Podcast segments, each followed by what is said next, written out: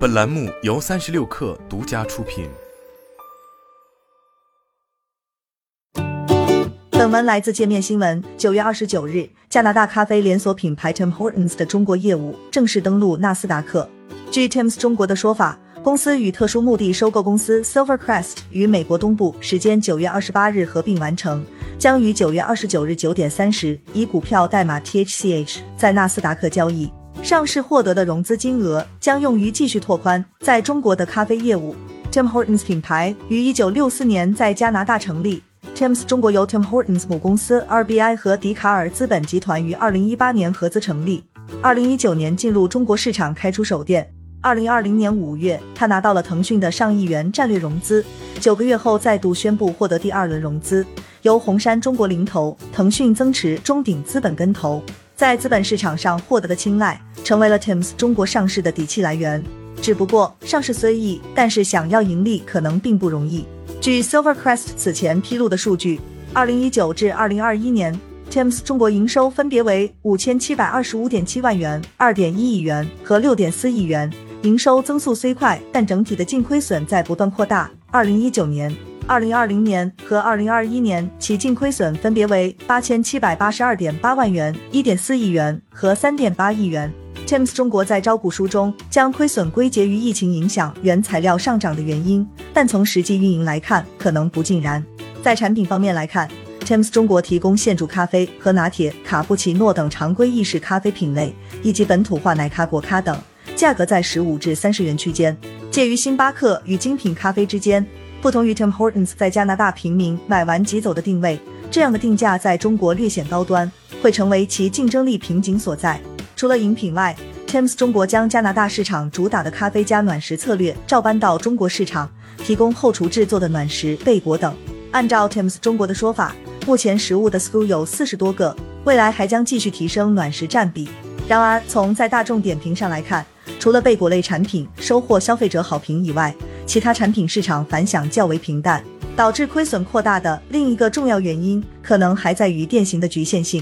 在门店方面，Tim's 中国的主要门店形式有三种：旗舰店、标准店和 Tim's Go。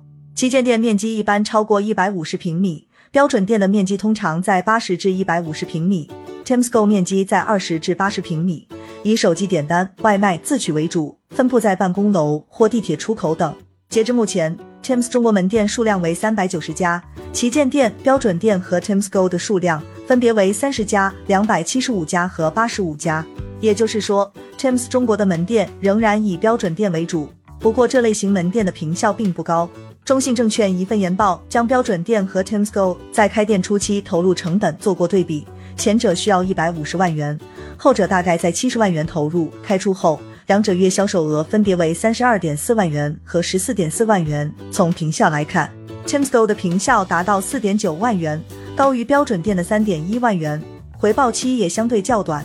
尽管 Tim's 中国也曾表示，标准店以外，他们与麦德龙开设了 Tim's Go 店中店，在中石化一节开设 Tim's Express 小店，也将 Tim's 开进了超市和加油站。未来快捷门店或许会成为该品牌在一线城市尝试的重要店型。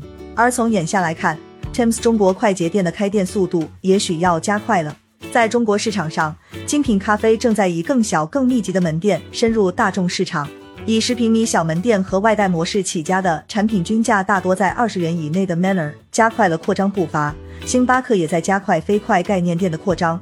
此外，瑞幸咖啡等品牌正在借助小门店，尽可能的塞满写字楼所有可能营业的空间。这背后的趋势来源于手机下单外卖的发展以及疫情的影响，也是中国咖啡市场经过市场教育后逐渐成熟的表现。目前，咖啡市场已近乎白热化竞争格局，面对着性价比不显著的劣势，Tim's 中国也在做出调整。来自 Tim's 中国对界面新闻提供的说法，公司在不断优化经营成本。招股书显示，公司自营门店层面食材成本及租金占比均有优化。比如食材成本占比从二零一九年的百分之四十四点九降至二零二一年的百分之三十三点七，租金占比从百分之三十九点零降至百分之二十四点零。公司总部层面包括管理费用及市场费用占比也在优化。除此之外，Tim's 中国还要加快产品的有效创新，在门店类型上做出改变，这些都是他应对中国咖啡市场激战的必修课。